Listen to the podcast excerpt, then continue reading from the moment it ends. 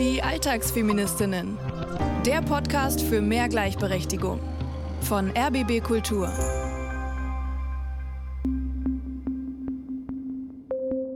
Yeah, a lot of people will be wondering, are you two meeting just because, you know, you're similar in age and, you know, got a lot of, you know, common stuff there, you know, when you got into politics and stuff. My first question is I wonder whether or not anyone ever asked Barack Obama and John Key if they met because they were of similar age. Because two women meet, it's not simply because of their gender. Hmm. Yeah, we are meeting because we are prime ministers. of course. Da bin ich fast hinten rüber gekippt, als ich Tagesschau geguckt habe. Es gibt so Frauenfragen in Interviews. Ne? Hier haben wir eben einen Reporter gehört, der die neuseeländische Premierministerin Jacinda Ardern fragt, ob sie ihre finnische Amtskollegin Sanna Marin trifft, weil sie im selben Alter sind und sich sicher so viel zu sagen haben. Ardern wundert sich, ob Barack Obama und John Keys das wohl jemals auch gefragt wurden. Sanna Marin fügt hinzu, wir treffen uns natürlich, weil wir Premierministerinnen sind, Alter. Damit herzlich willkommen zu dieser Sonderfolge, die Alltagsfeministinnen. Ich bin Sonja Koppitz und an meiner Seite wie immer euer Coach Johanna Fröhlich-Zapata. Hallo. Wie findest du diesen äh, kleinen Dialog, den wir gerade Auch gehört haben? Total krass und vor allem die zugrunde liegende Überzeugung, Frauen treffen sich, ist doch klar. Kaffeeklatsch, Schuhe, Nägel. ja, so. Ich bin total entsetzt. Ich bin auch wirklich ein bisschen sprachlos. Ich glaube aber auch, dass wir uns in der Bubble aufhalten. Ich denke, dass viele Frauen gefragt werden. Und in einem ganz alltäglichen Arbeitskontext, wo haben Sie denn Ihre Tochter auf irgendeiner Abendveranstaltung? Mhm, Oder wo haben Sie denn Ihr Kind gelassen? Du bist ja nicht nur Coach für Alltagsfeminismus, sondern auch Gestalttherapeutin mit eigener Praxis, bist studierte Medizinanthropologin. Ist dir mal Ähnliches passiert, dass du öffentlich diskreditiert wurdest? Nee, also diskreditiert nicht, aber im Rahmen unseres Podcasts war ich mal bei Radio 1, wurde von Marion Brasch gefragt in der Pause, sag mal, und wo ist jetzt deine Tochter? Weil sie hat uns vorher kommen sehen, mein Partner und meine damals noch sehr junge Tochter. Die hat uns ins Studio kommen sehen und ich habe sie direkt gefragt, ob sie einen Mann dasselbe gefragt hätte, als das Mikro aus war. Und dann war das Mikro wieder offen und Brasch hat unser Gespräch in der Pause zum Anlass genommen, Alltagsfeminismus nochmal eingehender zu beschreiben. Ich habe mich aber total sicher gefühlt in der Situation.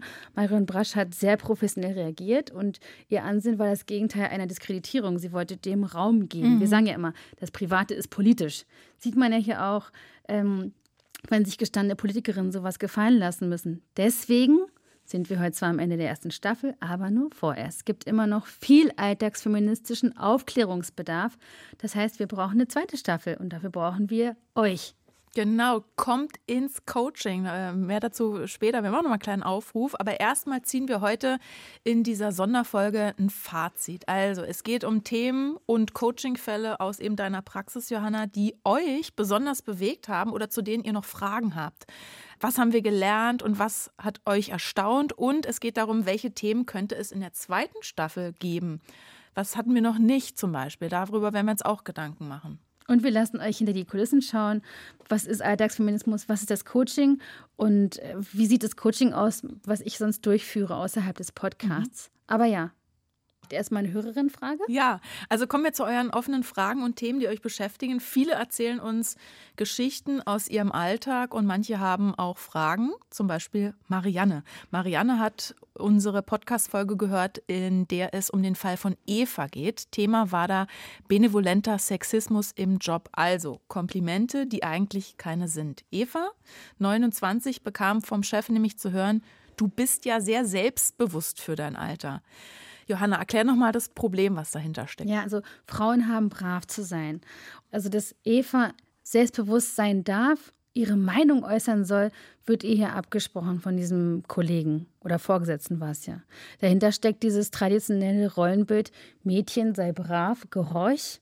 Und dieses wie so ein verdecktes Kompliment zu geben, was in ihrem Fall, sie sind aber selbstbewusst für ihr Alter, ist nicht so gemeint als Kompliment, sondern zurück in deine Ecke ist das gemeint, ja. Und diese Folge eben hat Podcasthörerin Marianne gehört und uns dazu diese Sprachnachricht geschickt. Ich bin ganz begeistert von eurem Podcast und höre mir das sehr gerne an und nehme auch vieles mit für meinen Alltag.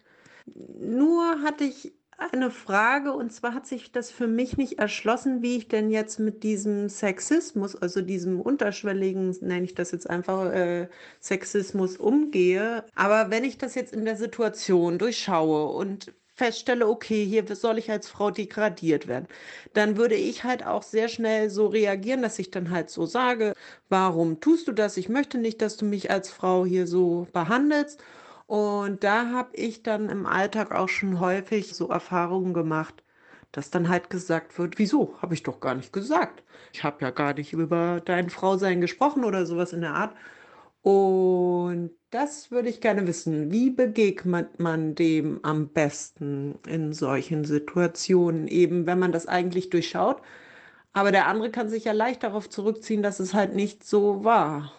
Also zwei Fragen höre ich hier raus. Erstens, wie soll ich auf diese Art von wohlwollendem, unterschwelligen Sexismus reagieren? Und zweitens, was, wenn mein Gegenüber den Sexismusvorwurf abstreitet? Fangen wir vorne an. Also mhm. wie reagiere ich nochmal gleich? Genau, also Marianne macht das schon richtig, richtig gut. Sie erkennt das Problem. Mhm. Okay, das, sie stellt das fest, sagt sie. Und sie benennt es. Und dann wird ihr so, ja, stimmt doch gar nicht, so wie versucht abzusprechen, dass sie diese Erfahrung macht. Und da geht es darum, dann dabei zu bleiben. Also wisse und bleib dabei, was hier passiert, ist sexistisch. Zweitens, dann kläre auf, ohne Anklage im besten Fall. Das erhöht die Wahrscheinlichkeit, auch gehört zu werden. Und das hatten wir schon in der letzten Folge. Berichte auch aus deinem erlebten Wissen heraus. Das ist nicht richtig. Ja, ja, und dann sagt mein Gegenüber, stimmt doch gar nicht, ich bin doch nicht sexistisch. Das hast du den ganz falschen Hals bekommen. Ich mhm. habe es doch nur gut gemeint. Dann sagst du, gut, dann möchte ich als Mensch nicht so behandelt werden. Ohne unsichtbar zu machen, dass es diesen frauenfeindlichen mhm. Ursprung gibt. Mhm.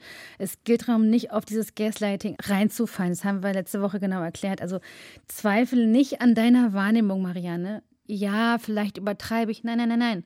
Das ist sexistisch, bleib dabei. Vor allem geht es darum, sich selbst nicht verunsichern zu lassen. Ich hatte vor kurzem eine ähnliche Situation. Ich habe mir das direkt aufgeschrieben, weil ich dachte, das muss ich mal im Podcast erzählen. Vielleicht passt es, vielleicht können wir die mal analysieren.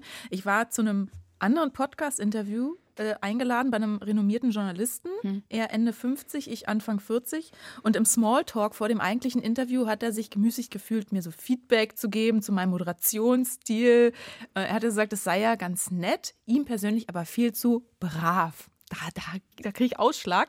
Ich daraufhin, ich sei ja auch eher so an Lösungen interessiert, so in Moderation, in Podcast, als an Konflikten. Die muss ich jetzt nicht ausbreiten. Ich will das, ne, ich will voranschreiten. Wenn ich zum Beispiel ein Interview führe. Seine Antwort, meiner Erklärversuch, du bist ja auch ein Mädchen. Ich finde es voll schrecklich. Der Skandal ist ja eigentlich, dass er dich ungefragt feedbackt. Mhm. Siehst du, das um habe ich noch nicht mal hinterfragt. Noch obendrein zu erklären, was er schon vorgefertigt hatte. Also für so einen renommierten. Ja ja. Eigentlich aber, platt. Also, aber verstehst du, worüber ich mich geärgert habe? Ich habe den Sexismus als solchen erkannt. Das hat mhm. mich gestört. Und was mache ich? Ich lache es so weg, weil ich habe so gesagt, pass auf, mit wem du es hier zu tun hast. Ich mache einen Feminismus-Podcast, habe ich auch gesagt. Haha. Anstatt ihm zu erklären, was genau an seiner Aussage nicht okay ist, wie du es jetzt eben für Marianne nochmal erklärt hast, oder genau zu hinterfragen, was er zum Beispiel mit seiner Aussage meint, bezweckt. Wie kriege ich das beim nächsten Mal hin? Also ich finde, du hast das richtig gut gemacht, Sonja, weil der Kontext war, ihr wart vor dem Interview, Smalltalk-Situation, genau der richtige Zeitpunkt, dann mit Humor genau auch klar zu machen, ich bin nicht einverstanden. Also ich finde, du hast da richtig gut reagiert. Weglachen könnte ja immer so ein angepasstes, ja, hast recht, aber das hast du gar nicht gemacht. Mhm. Du hast gesagt, Entschuldigung, pass mal auf, womit du es wieder. Aber ich hätte auch sagen können, pass mal auf, ich bin kein Mädchen, ich bin eine Frau. Bin 41 auch Jahre alt. Ganz so. wichtig, ja. Nächste Hörerin-Frage. Anna hat uns geschrieben. Und zwar schreibt sie: Ich hatte kürzlich wieder ein Erlebnis, wo ich hart an euch denken musste. Das finde ich schon mal schön. Und dachte, was würden die Alltagsfeministinnen dazu sagen? Ein Alpha-Männchen einer guten Bekannten versucht immer, meinen Mann zu beeinflussen und versteht, glaube ich, null, wie wir leben. An St. Martin waren wir beim Kindergartenumzug und dieser Mann machte einige Andeutungen, mein Mann solle direkt im Anschluss die Fastnachtsparty nicht auslassen. Und ich könne ja allein mit beiden Kids heim. Dreieinhalb Jahre und vier Monate.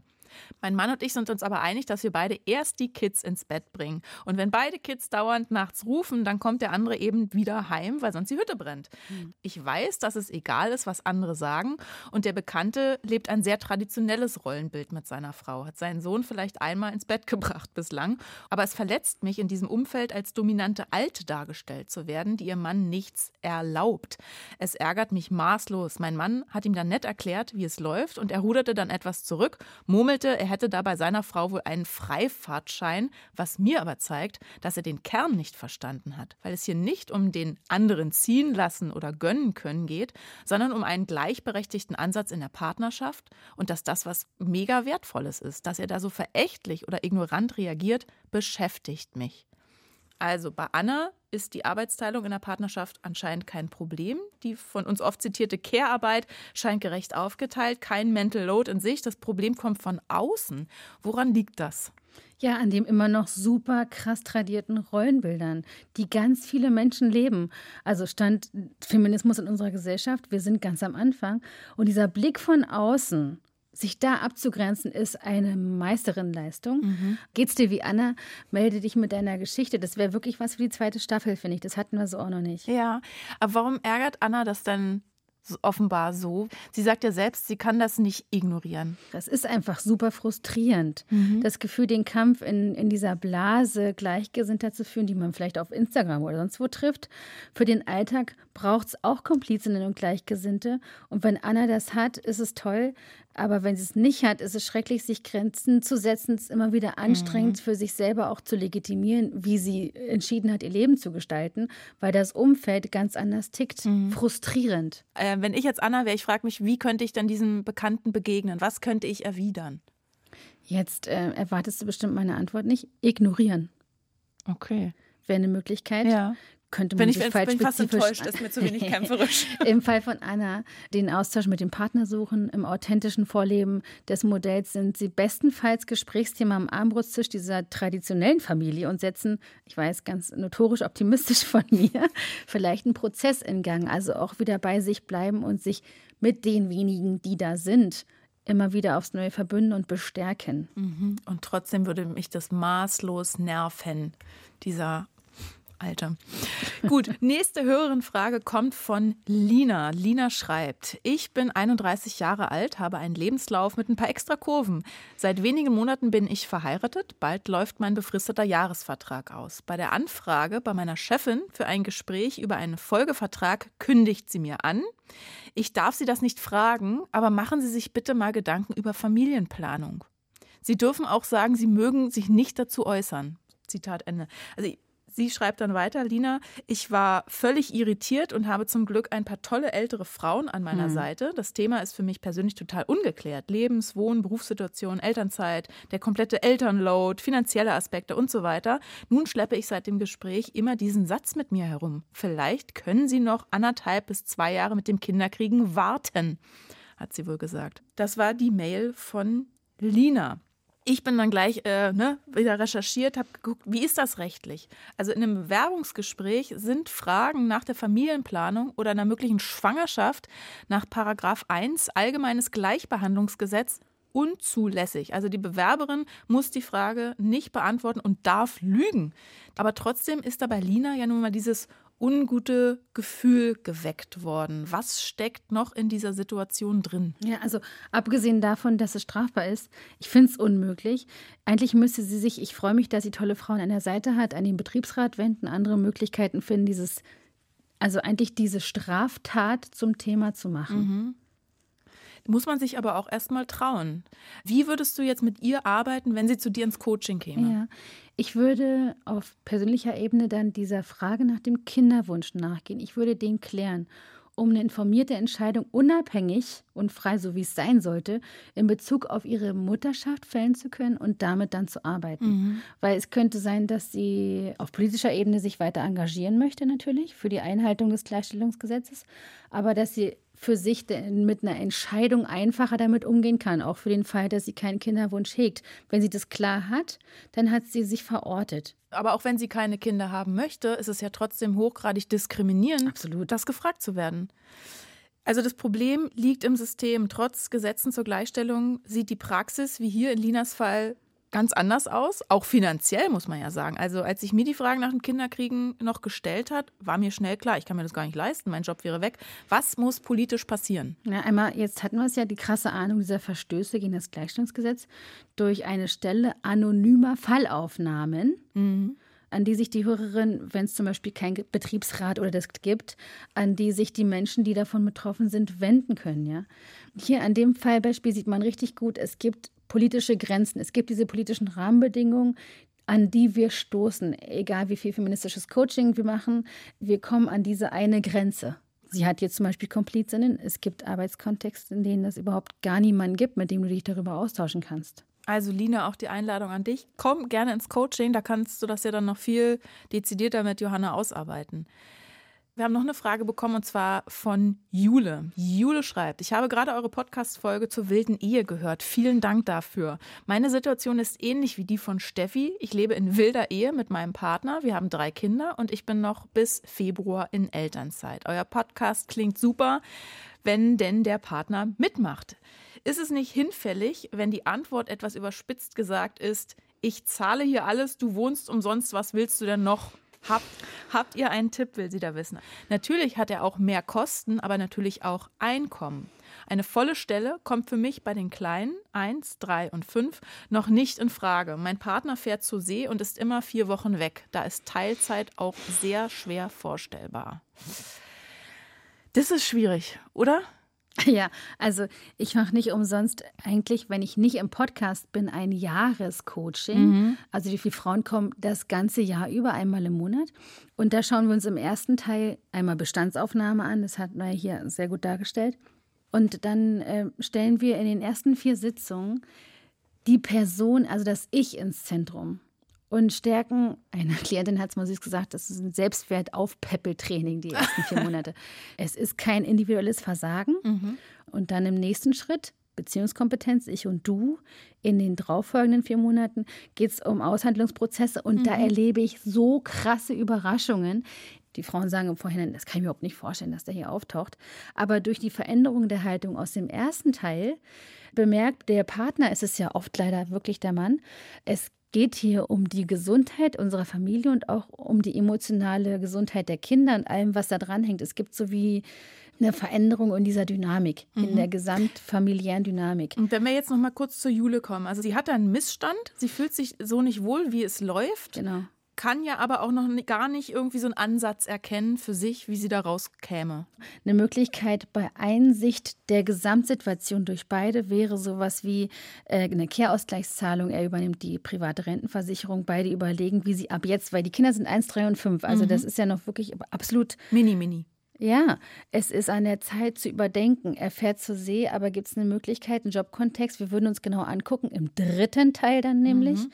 Ich und die Welt, wo sie verortet ist und ob es Möglichkeiten gibt, in Kooperation zu diesem, er fährt vier Wochen lang auf See, gibt es die Möglichkeit, ist er dann vier Wochen zu Hause, dass sie ihrer Selbstständigkeit, wir wissen jetzt zum Beispiel nicht, was sie beruflich macht, Dingen nachgeht, die sie ganz anders aufstellen. Ich erlebe wirklich Überraschungen. Lass uns mal an dieser Stelle darüber sprechen, wie du normalerweise coacht, weil mhm. wir hier im Podcast haben wir immer nur so einen kleinen Mini-Einblick und merken, oh, es ist ja noch so viel zu tun, im Großen wie im Kleinen, im Individuellen, ja. Im Alltag eines jeden Menschen können ja feministische Fallstricke auftauchen, kleine Hürden, scheinbar unüberwindbare Probleme. Wer kommt denn normalerweise zu dir ins mhm. Coaching, mhm. wenn du nicht gerade einen Podcast mit uns machst? Überdurchschnittlich viele Mütter, wahrscheinlich keine Überraschung, zwischen 27 und Mitte 50 die meisten in meinem Alter. Einen Retraditionalisierungseffekt hatten wir ja schon. Nach Geburt meistens des zweiten Kindes merken die, ich kann nicht mehr, Schramm am Burnout, haben aber das Gefühl, ich bin jetzt nicht reif für die Klinik, aber es muss sich was ändern. Mhm. Also die kommen mit einem hohen Leidensdruck. Und sind können auch die dann, Können die dann am Anfang schon greifen, das und das ist das Problem? Nee, die liebäugeln mit einer Trennung, sind mhm. notorisch überfordert mit der Gesamtsituation. Und dann geht es darum, wir hatten es ja schon, ich lasse am Anfang immer diese Icke-Ecke einrichten, ein Ort des Rückzugs, der aber auch fürs Umfeld sichtbar macht, hier ist sich gerade was am Verändern. Mhm. Also machst du auch so äh, ähnliche Methoden wie hier im Podcast? Gefüllt wird es eigentlich durch das Anliegen der Klientin. Das ist ja das Interessante. Also auch für mich. ich du weißt so ja erstmal nicht, wo die Reise hingeht. Genau, und das ist auch meine Grundüberzeugung. Also die gehen voraus, ich mache so kleine Türchen auf und die spähen da hinein und entscheiden, gehe ich da rein. Finde ich auch ganz wichtig, dass es selbstbestimmtere Entscheidungen sind, aber nicht in meinem Sinne, mhm. der Therapeutin, sondern die zu einer Lebensrealität passt, mhm. die dann beschrieben wird durch die Klientin. Ne? Okay, und dann denke ich, wenn ich jetzt schon wieder so ein Langzeit-Coaching höre, denke genau. ich so, okay, genau. wie lange dauert das? Ein Jahr. Nee, nee, ein pass Jahr. auf, weil, weil ich frage mich ein Jahr, das, wir sind ja alle unterschiedlich, ne? Mhm. Also wie lange dauert es, wenn ich zu dir ins Coaching komme, bis aus mir so eine waschechte Alltagsfeministin geworden ist? Mit der Entscheidung, das zu tun, ist viel gereicht. Das ist die größte Entscheidung eigentlich. Und dann geht es in dieser tiefen Arbeit darum, wie eine Veränderung der Haltung zu entwickeln in diesem Jahr. Und das spiegelt sich im Verhalten wieder. Ich denke, dass sich durch diese Haltungsänderung über das Jahr hinaus dann auch ja, dass sich das materialisiert, diese Haltung, mit der ja, wie so einen neuen Blickwinkel, den du einnimmst oder es erweiterst um Dinge, die da sind, wie so ein Labor der Selbsterkenntnis, auch ein Begriff von einer Klientin, in dem wir auch Neues mal ausprobieren können. Mhm. Zum Beispiel in Grenzen setzen. Ja, ja, und zwar oder in, in einer Verhandlungssituation in, in einem geschützten Raum. Genau. Bei dir in der Praxis. Ganz genau. Okay, und dann stelle ich mir vor, ich bin jetzt bei dir im Coaching gewesen, ein Jahr vielleicht oder so. Ähm, was ist denn dann quasi das Ziel? Weil du hast ja eben gesagt, manche kommen auch und mit dem Gefühl, ich muss mich trennen. Ja. Ist das ein Erfolg? Ist das ein Misserfolg, so, so eine Trennung? Es. Ich nenne es ja ohne Trennung zur gleichberechtigten Partnerschaft. Mhm. Und das ist das Ziel. Viele stellen aber auf dem Weg manchmal fest, hm, es birgt großes Überraschungspotenzial. Also es ist eben eine Reise, die auch für viele, so eine Healing Journey, die für viele unerwartete Ergebnisse birgt, nicht unbedingt eine Trennung, aber es ist auch eine Konfrontation mit den Schattenanteilen und es ist nicht immer leicht, sich dem zu stellen. Es ist eben nicht immer nur ein Kuschelkurs. Schade eigentlich, ne? Oder? Aber anders Aber kommt man sich. nicht weiter, genau. Und wenn das alles mir noch zu anstrengend ist und ich sage, ich möchte vielleicht erstmal ein Buch lesen, hast du da Buchtipps für Selbstcoaching? Es gibt ja auch Bücher, die wir hier im Coaching empfohlen haben, die würde ich alle erstmal auch, um auf theoretischer Ebene zu verstehen, was passiert hier eigentlich. Susanne Mirau mit dem New Moms for Rebel Girls Mutter sein, die hat tolle Bücher geschrieben. Oder Nils Pickert hatten wir auch schon Prinzessinnenjungs, Almut Schnerring ähm, und die Rosa Hellblau Falle. Diesen Avalino Diversity Konten auf Instagram folgen und bemerken mit der Zeit, ich bin nicht alleine, dann ich habe selbst den Wunsch, ein Buch zu schreiben. Es, es gibt eben sehr wenig auf dieser Schnittstelle zu Feminismus und Therapie. Mhm. Gibt es zu mhm. wenig. Da gibt es jetzt keine Ratgeber in dem Sinne, wo du dann selbst Coaching durchführen kannst. Ich denke, so also ein Auftakt könnte sowas wie unser Podcast oder ähnliche Formate bieten, die darstellen, okay, es ist kein individuelles mhm. Versagen. Das erstmal zu Dieses verstehen und auch zu erleben, erstmal, ja. ist ein ganz großer erster Schritt. Ich bin nicht schuld, aber ich habe die Verantwortung, ja. auch ein bewusster Ausstieg aus dieser Opferhaltung. Mhm. Okay, Johanna, aber wenn ich dich so reden höre, habe ich das Gefühl, es ist ein wahnsinnig langer Prozess. Es kostet natürlich auch Geld. Unser Coaching, was du für den Podcast machst, das ist ja kostenlos, ist ja, ja aber auch nur so ein einmaliges, kurzes Ding. Da denke ich, ja. was, was bringt es? Also was sind zum Beispiel die Rückmeldungen der mhm. ähm, Frauen, die wir jetzt hier im Coaching für den Podcast hatten? Birgt großes Potenzial, weil im Vorgespräch hier fürs Coaching eine ganz konkrete Situation herausgearbeitet wird.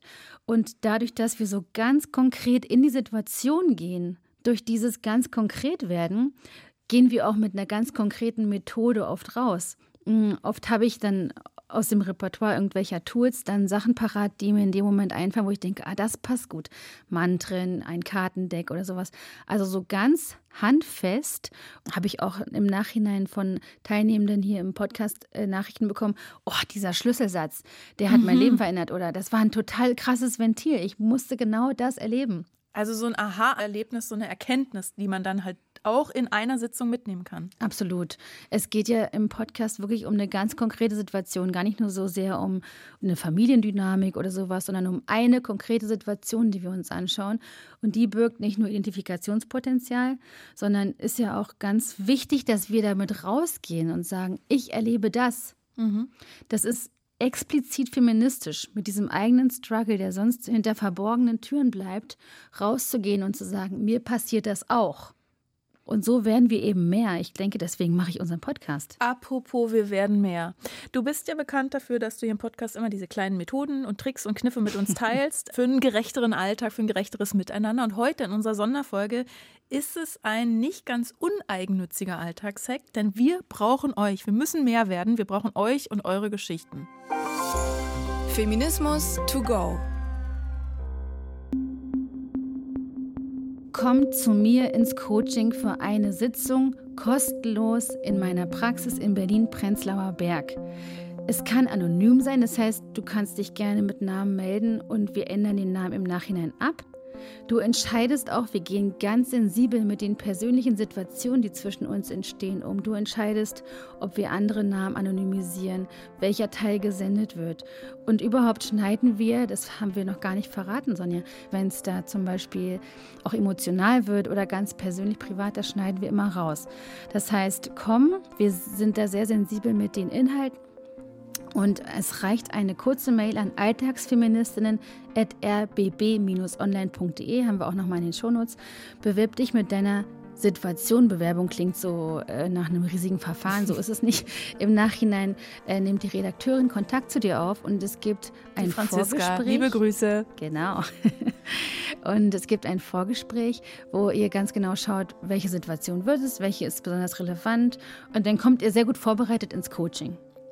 Ich habe mir jetzt so vorgestellt, Feminismus to go, du setzt dich jetzt hier hin und sagst, ja, schön, dass ihr zuhört, stellt euch jetzt mal vor den Spiegel. Nein, setzt euch vor den Laptop, schreibt eine Mail an alltagsfeministinnen at rbb-online.de. So machst du das immer. Mach das, genau. Ja, ich will dich nicht veräppeln. Also immer, ähm, wenn die Alltagsfeministin in, in, euch drin nicht weiter weiß, dann schreibt uns wirklich ohne Scherz, bewerbt euch gerne fürs Coaching. Dann sitzt ihr vielleicht schon bald auf diesem gemütlichen Sessel in deiner Praxis, Johanna. Denn es soll ja eine zweite Staffel geben. Es sind noch so viele Themen offen. Lass uns mal über, über Themen nachdenken. Vielleicht erkennt ihr euch ja in dem einen oder anderen Themenfeld wieder. Welche Themen können dann vorkommen, zum ja, Beispiel also, in der zweiten Staffel? Worüber wollen wir unbedingt noch sprechen? Ich habe gedacht, diese Stutenbissigkeit unter Frauen, also Sexismus unter Frauen. Also wir hm. reden jetzt ja oft über Situationen, wo das Gegenüber ein Mann ist und da kommt ein komisches Gefühl aufgrund einer Äußerung. Aber das hat man ja auch oft unter Frauen auch. Ja, wie komme ich von der Konkurrenz in die Kooperation? Mhm. Das ist eine gute Überschrift. Also wenn ihr euch da wiederfindet vielleicht. Dann, ich will unbedingt über Sex reden über Frigidität, weiblichen Orgasmus. Wie kommuniziere ich Bedürfnisse? Mhm. Oder ich frage mich auch, mal eine Folge zu machen über gleichgeschlechtliche Beziehungen, weil, weißt, ich bin ein bisschen allergisch gegen dieses Heteronormative und mhm. immer Mann, Frau dazu denken. Wie ist es eigentlich in gleichgeschlechtlichen Beziehungen? Sind es dieselben Probleme? Kann man sich da aber vielleicht was abgucken? Da Läuft es da anders besser? Kann ich total viel zu sagen. Würde mich aber freuen, wenn zu dem Thema mal jemand ins Coaching kommen würde. Sehr gut. Oder Altern, Menopause. Das war für mich und ist für mich immer noch super. Das ist eigentlich eine Neuentdeckung dieses Themas. Ich fühle mich selber nicht gut vorbereitet. Ich hätte mhm richtig Lust, mich da auch mal reinzulesen, das Thema Menopause. Ja, da muss ich auch total an dieses tolle Buch von Miriam Stein denken, Die gereizte Frau. Mhm. Da, als ich das gelesen habe, dachte ich auch so, oh mein Gott, warum weiß ich denn das alles nicht? Was muss ich erst mal lesen. Warum erklärt mir das dann keiner? Mhm. Warum muss ich erst ein Buch dazu lesen? Ja. Oder Reproduktion von Klischees in Medien. Mhm. Auch ein großes Thema. Essstörungen. Wir hatten zwar Körper schon, aber noch nicht das Thema Essstörung und nochmal diesen Kontext Körper. Apropos Körper, Frauen im Sport. Frauen im Männersport vor allen Dingen würde ich auch gerne mal machen. Ich bin ja wahnsinniger Fan vom FC Victoria, der Frauenmannschaft. Sehr gut, ja. Sonja, dass du das jetzt also Frauen im Männersport, also gerade Fußball oder Leistungssport. Also beim Fußball ist es so, dass Frauen 85 Prozent weniger verdienen als Männer. Mhm, Hallo, krass. wie groß kann das Gender Pay Gap noch sein? Also mhm. das würde mich auch mal total interessieren und vielleicht auch, wie das im Kleinen aussieht, in der Vereinsarbeit, mhm. wo man da aneckt und so. Ja. Oder noch ein sensibles, tolles Thema Kinderlosigkeit, also unerfüllter Kinderwunsch. Können Die K-Frage, genau. genau. Wie ist denn eigentlich bei euch mit Kindern? Genau. Ja, okay, also. Regretting Motherhood noch mhm. ein Thema. Also wenn ihr euch da irgendwo seht in so einem Themenfeld und sagt, oh ja, da das, das ist auch mein Thema, dann bewerbt euch wie gesagt gerne und kommt ins Coaching zu Johanna. Passend zu unserer Themensammlung gibt es auch noch eine Mail von Petra mit Wünschen zu den nächsten Folgen. Petra schreibt zum Thema Gewalt von Frauen gegen Männer. Wie viele Männerhäuser gibt es denn in Deutschland? Auch interessiert mich das Thema, wie Frauen ihre Söhne erziehen. Welches Rollenbild wird in der Erziehung von Müttern auf ihre Söhne vermittelt? Oft scheint es mir, dass die Mütter von heute vergessen, dass ihre Art, wie sie mit ihren Söhnen im Heute umgehen, die Männer von morgen sein werden. Auch herrscht unter Frauen, wenn wir mal ganz ehrlich sind, auch nicht das pure Glück und Verständnis zueinander. Deswegen fände ich es cool, wenn nicht alles allzu sehr entweder schwarz oder weiß gesehen würde. Im Grunde genommen wollen wir doch alle nur gemocht und akzeptiert werden. Oder mit nachdenklichen Grüßen Petra. Ja, also es gibt noch viel zu entdecken. und zu besprechen. Das kann man mal schon mal sagen. Das haben wir in dieser Staffel auch immer wieder an eurem Feedback gemerkt. Lina zum Beispiel deren Frage wir vorhin aus der Ferne beantwortet haben, schreibt, euren Podcast finde ich super interessant und stolpere manchmal über neue Ideen, von denen ich nicht wusste, dass das eine feministische mhm. Angelegenheit mhm. ist. Und das kann ich auch als mein persönliches Fazit nach dieser Staffel ziehen. Ich bin ja auch stets und ständig in der Ausbildung zur Alltagsfeministin. Mein feministischer Sinn ist geschärft worden, auch durch unsere Arbeit hier. Was ich bisher im Podcast gelernt habe, Dinge eben zu erkennen, was du ja auch vorhin nochmal angesprochen hast, Diskriminierung als solche zu sehen verstehen, einzuordnen, warum ich manchmal ein ungutes Gefühl habe, auch wenn ich oft immer noch nicht weiß, wie ich dann am besten reagiere. Also diese Schlagfertigkeit üben, das ne, rauszuplauzen, das ist für mich so ein Prozess, das herauszufinden und zu trainieren, vor allem bei subtilem, unterschwelligem Sexismus. Und ich hoffe, dass das alles in 20 Jahren, was wir hier besprechen, kein Problem mehr ist und wir uns im Nachhinein wundern, dass wir im Jahre 2022 zum Beispiel noch über gendergerechte Sprache diskutieren mussten. Da werden wir lachen drüber, ich sag dir. Also retrospektiv wirkt ja vieles wie Klamauk. Bin letztens über einen Fernsehbeitrag gestolpert von 1973. Den will ich euch zum Schluss nochmal vorspielen. Es geht um Frauen im Straßenverkehr. Die Sendung Siebter Sinn in der AD gewesen. Wenn eine Frau bei einer Autopanne auf männliche Hilfe hofft, ist es unangebracht, Witze über die Frau am Steuer zu reißen, die nichts von Motor und Technik versteht. Frauen fahren meist vorsichtiger als Männer, weil ihnen die Übung fehlt. Sie behindern dann den fließenden Verkehr. Viele Frauen scheuen das Anlegen des Sicherheitsgurts, weil sie Angst um ihren Busen haben. Um das vielleicht nochmal klarzustellen, das ist keine Comedy-Sendung gewesen. Das, was wir gerade gehört haben, ist ein Ausschnitt aus einer Verkehrsinformationssendung. Johanna, was denkst du, wenn du das hörst? Ich schüttel die ganze Zeit mit dem Kopf, während ich das höre. Ich denke mir, Alter, krass. Und gleichzeitig frage ich mich, Sonja, mhm. wie tief stecke ich, wie tief stecken wir eigentlich in der Blase? Wird sowas wie Frauen können kein Auto fahren noch behauptet? Und ich ahne, ja. ja. Jetzt an dieser Stelle müssen wir das erstmal verdauen und den Straßenverkehr uns wieder wagen. Jetzt machen die Alltagsfeministinnen erstmal Winterschlaf, aber wir sind weiterhin für euch erreichbar per Mail oder WhatsApp und meldet euch sehr, sehr gerne mit euren Fällen, mit euren Alltagsbeobachtungen, mit Situationen, wo ihr vielleicht noch gar nicht wisst, in welche Richtung geht es da, wo ihr euch unwohl fühlt. Gespür, ja. so, ey, es könnte sowas in die Richtung Ja, sein. da könnte ich so eine Johanna gebrauchen. Alle Kontaktmöglichkeiten findet ihr wie immer in den Show Notes. Und um nochmal auf die Premierministerinnen vom Anfang zurückzukommen, die sich getroffen haben, weil sie Premierministerinnen sind. Wir haben uns getroffen, weil wir Alltagsfeministinnen sind. Richtig. Tschüss. Tschüss. Die Alltagsfeministinnen. Der Podcast für mehr Gleichberechtigung. Eine Produktion von RBB Kultur für die ARD. Mit Sonja Koppitz und Johanna Fröhlich-Zapata. Redaktion Franziska Walser und Romy Sigmüller.